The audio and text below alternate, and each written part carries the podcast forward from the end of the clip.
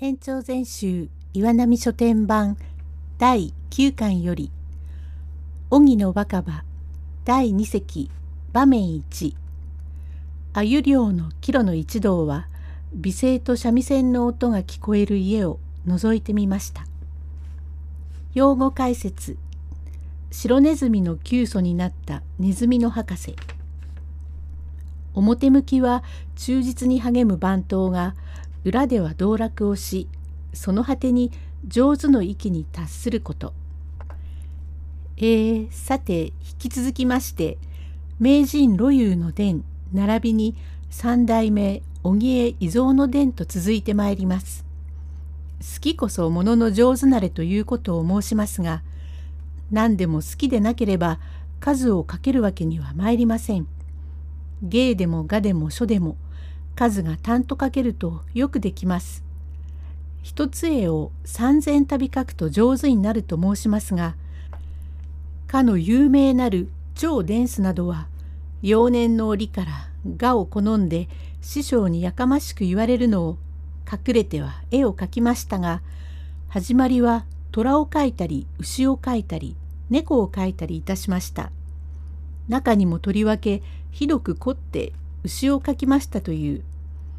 禅宗の悟りには牛の悟りというがございましてそれから思いつきもっぱら牛の絵を描き始め熱心いたして牛の形ばかり描きましたが末には疲れて我が部屋に寝ていますところをある時死の坊ががらりとからかみを開けてみますと部屋いっぱいの大きな牛が寝ておりましたので死の坊大いに驚きましてびたりとからかみを閉めて己が今に立ち戻り「はあデンスはこの頃熱心して牛を描くというが彼は牛になりきったわ。ああ困ったものだ」とその翌日になってから死の坊が超デンスを呼び近づけ「そなたはしきりに凝って牛を描くによって精神が牛になったものと見ゆる。ゆうべそなたの部屋のからかみを開けてみたれば部屋いっぱいの牛が寝ていたが以来決して獣の形を描くことは相ならん。それほど画道に終身なれば仏像を描いて仏になりきったらよかろう。はあなるほど。と介護をいたしこれから観音や釈迦の仏像を描きましたが一心不乱に牛ばかり描くと牛が寝ている姿になったといいます。このことを聞きまして中には「何そうじゃないおまんまを食ってすぐに寝たから牛になったんだろう」と悪口を聞いた人もございますがそう聞かれちゃ困りますが何芸でも続いて数をかけると上手になりますがたまには生まれつき上手なのがあります。習わずして自然によくできます。かの大宮喜左衛門は田舎屋に立ち止まって覗いてみますと66七のババアが猫背になって三味線を弾いています前に歌っている子供は若衆頭で年ようやく10の上を一つか二つ越したかと思われる色白な可愛らしい小僧が膝へ手を乗せて歌っていますのを芸好きの人が立ち止まって感心するくらいでございますからよほど上手な太刀でございます。喜左衛門どうだいこの声ってものはないね金八さん。俺も深川にいて随分芸の流行るところだがこのくらいうまく長唄をやったり三味線を弾くものはないね。金八市金さん、ねじめが違いますね。どうもこれはただの人じゃありませんよ。年はとっていますが、一通りのものじゃない。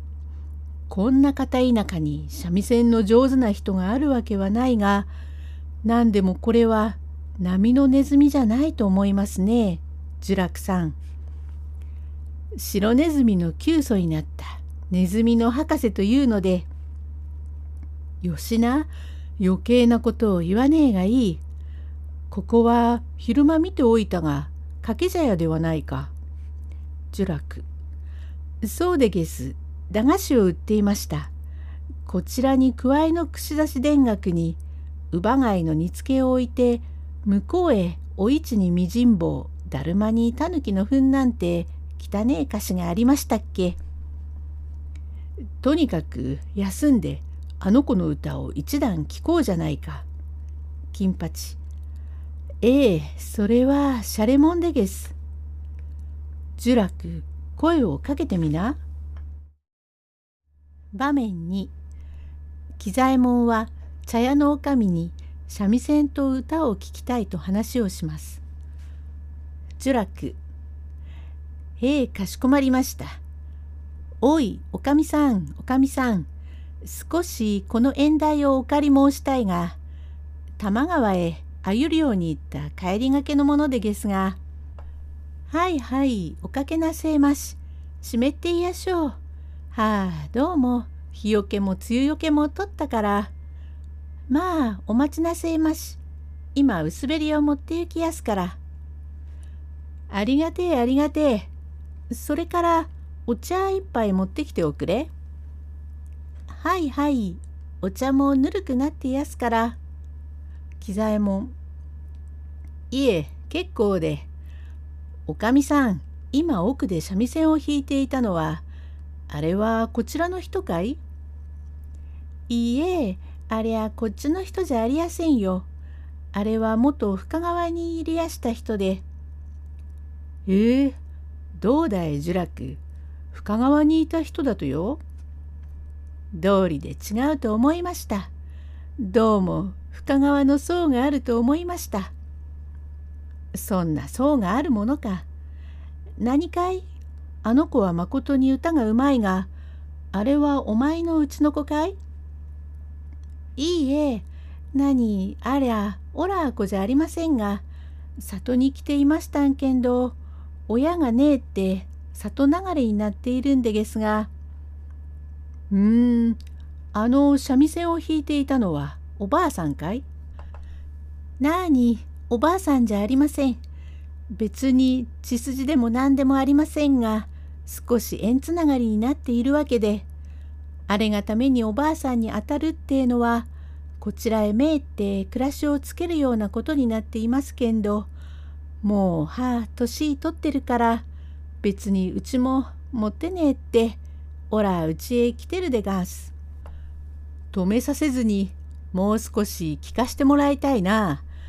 私たちが入ってきたのでぱったり三味線も歌もやめた様子だがこれはほんの心ばかりだがはいはいこれを小僧とばばあにおやはありがてえことたまげた。お量でございましたか。月があって今日はよかんべえな。まことにいい月だね。どうかもう少しあの兄さんにやらしておくれ。わしは聞きたいから聞かしておくんなさい。はい。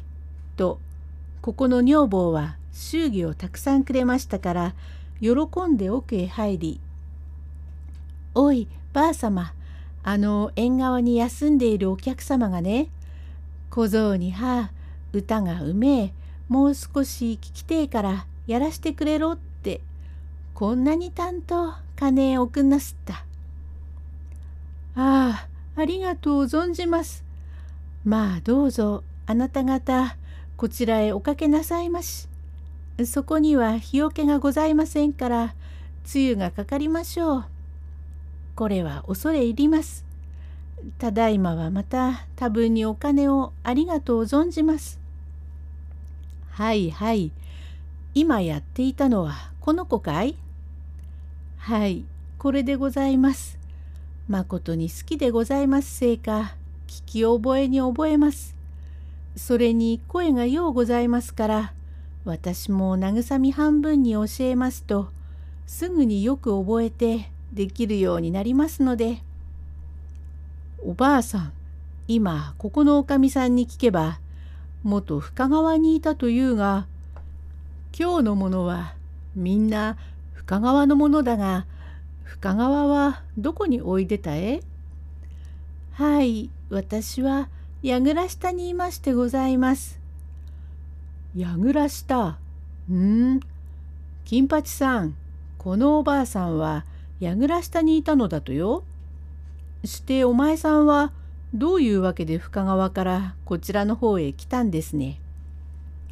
はい私もいろいろ不幸せが続きまして余儀なく田舎へ引き込みましたがまことにあちらの方のお方と聞きますとお懐かしゅうございます。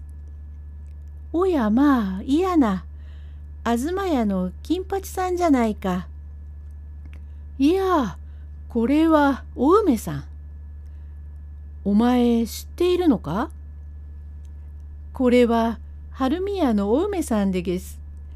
道理で三味線がうめえと思った。何にしてもまことにお久しぶりですが、どうしてこんなところへお引込みなすった？どうもまことに思いもがけないことで。お前さんにもいつもお変わりなく。お前さんもいつも若いことね。いえ、もういけません。こんなババアになりました。なに、ババアどころじゃねえが、いつお目にかからねえかしれんねえ。が、うん、なるほど。大層年が及んなすったね。えー、このお人は、もしお梅さん？それ北川町さんだよ。大宮の旦那だよ。場面3へ続く。